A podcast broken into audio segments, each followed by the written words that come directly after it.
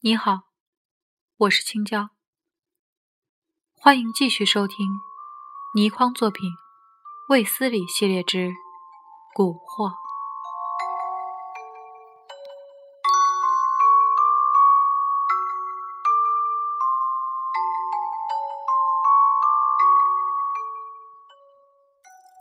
叶佳琪又沉默了半晌。那女孩一定是从那一串独木舟上游下来的。她大约在水面上看到我用望远镜望前面很久了，所以她才会对望远镜感到好奇。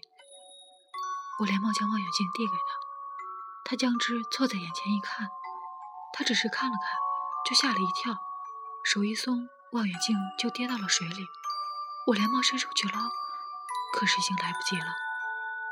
那女孩也吃了一惊，她身子一耸，立时跳了下去。我知道河水十分深，要找回望远镜自然是不可能的。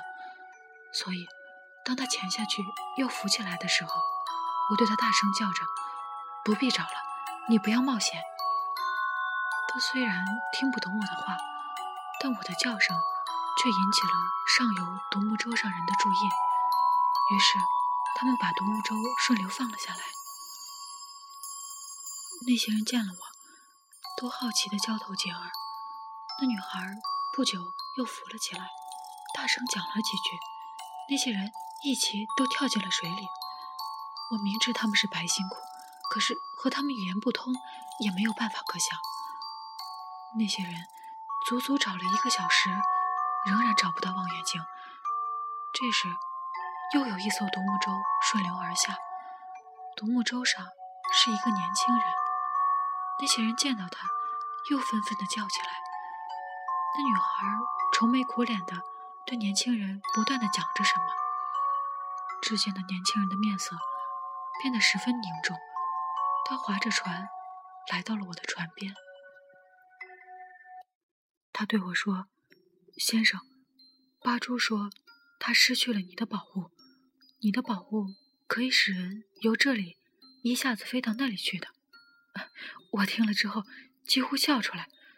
望远镜使被看的东西移近，但是八珠啊，当然就是那个女孩的名字，她却以为是人一下子到了近处，还以为我的望远镜是宝物。嗯，不过那年轻人竟然会讲汉语，我自然可以和他交谈。我就跟他说。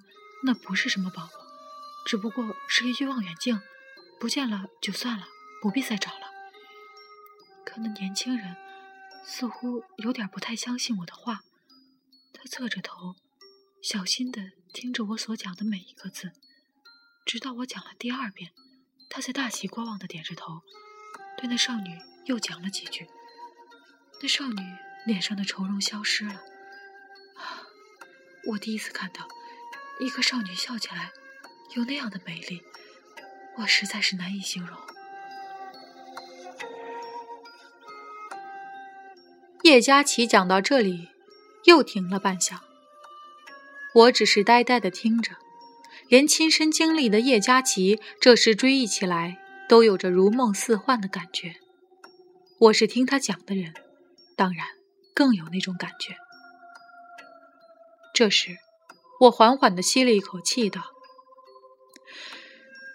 那年轻人，那年轻人，就是你刚才在旅店中见到的那个。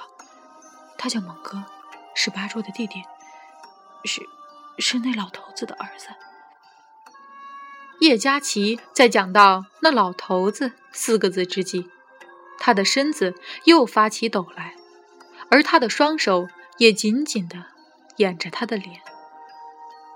我为了使他的神经松弛些，也为了调和一下当时车厢中那种令人不舒服的气氛，我笑了起来。那不错啊，汉家少年遇上了苗家少女，他那销魂识魄的一笑，大概表示他对你有了情意啊。我才讲到这里，叶佳琪忽然放下了掩住脸的双手，向我大声喝道：“住口！”他这一声呼喝是如此之粗鲁，以致他的唾沫都喷到了我的脸上，这不禁使我大为愕然。我并不是一个爱开玩笑的人，然而我和叶佳琪如此之熟，他何以对我的话反应得如此愤怒呢？从他的神态来看，我的话一定是触到了他心灵之中最不愿被人触及的创伤。但事实上，根据他的描述，他和八珠之间必然是有了深情的。而且发展下去，事情似乎也不会不愉快。在那一霎间，我还以为叶佳琪的病又要发作了。我惊愕地瞪着他，他喘着气，足足过了一分钟之久，他才道：“对不起，对不起。”“嗨，不要紧，你心情不好。”不时发脾气，不对我发，又去对谁发呢？只有真正的好友之间才能讲这样的话。所以叶佳琪听了，握住了我的手好半晌，才道：“当时我完全被八柱的笑容迷住了。我和你的想法一样，这样的事儿在小说中、在电影里看到的太多了。”令得我那时的心中起了一种十分甜蜜的幻想。我看到八柱一面望着我，一面又对猛哥说了些话。然后，猛哥告诉我说，他们这一族人是附近数百里所有苗人之中最权威的一族，叫阿克猛族，只有几百人。唉，那时候我不知道阿克蒙在他们这一族的语言中的意思。就是蛊，如果知道，我或许不会去了。唉，但那也难说的很，因为我对于蛊的观念也十分模糊。我根本不知道苗人之中有一族叫做蛊族的，而且八珠的笑容。叶佳琪又苦笑了一下。蒙哥说，他们那一族多少年来。居住的地方是绝对不允许外人进去的。只有五年前，有一个金头发、绿眼睛、全身都有着金色的细毛、鼻子又高又勾、皮肤白得出奇的怪人，因为曾经救了他们族中的一个人，所以进入过他们居住的所在。而那个怪人立刻迷恋住了他们居住的地方，所以一直住了下来。而现在，由于我的大方和慷慨，我可以作为第二个例外，到他们居住的地方去。我当时听了猛哥的话之后，几乎没有考虑。哎，你知道，我天性好奇，听猛哥将他们所居住的地方形容得如此神秘，而且居然还有一个绿眼睛、生金毛的怪人，那我更是要去看一看的。而且，八珠正笑吟吟地望着我。他毫无疑问对我有着十分的好感，也毫无疑问，他是希望我答应的。唉，我我立时就答应了他。当他讲出这句话的时候，像是在痛悔自己做了一件极端错误的事一样，而我却不明白他有什么错，因为如果换了我，我也一定会答应去的。苗人居住的区域。本来就是世外花园式的神秘之极的地方，何况这一族的苗人更比别族的苗人更神秘，怎么能不去看个究竟呢？停了好一会儿，叶佳琪才又道：“于是，猛哥扶我跳上了他的独木舟，向前划去。八柱的独木舟紧靠着我们的独木舟，我无法和他交谈。”只好和他相视而笑。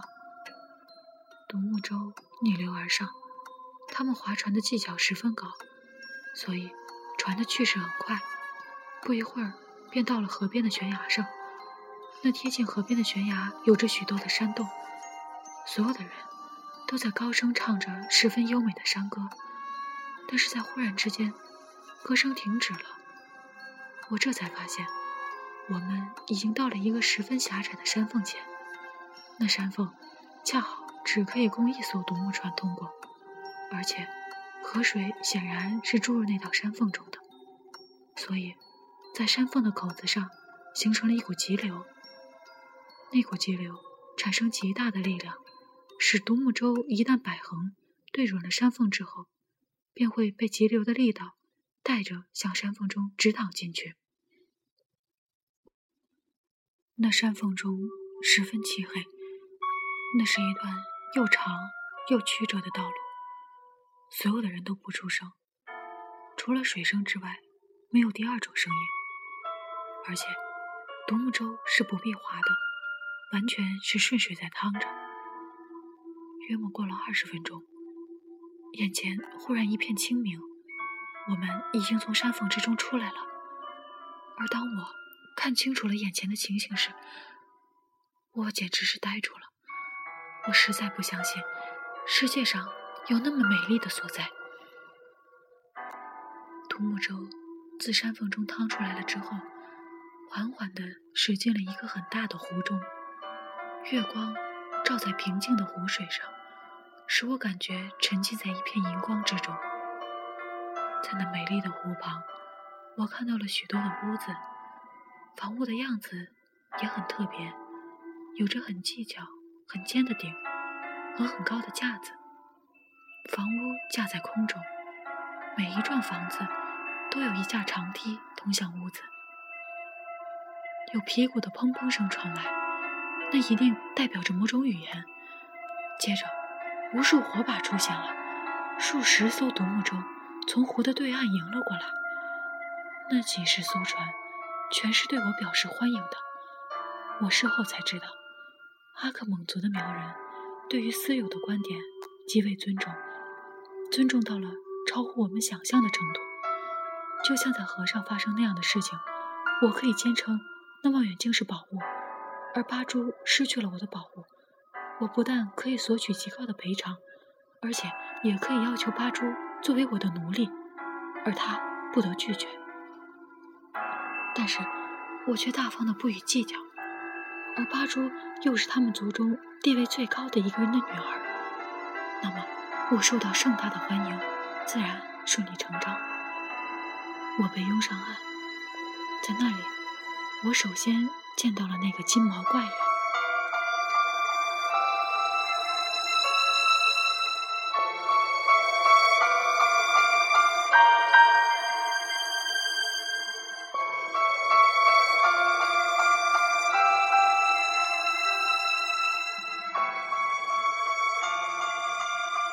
今天的故事就到这里，感谢你的收听。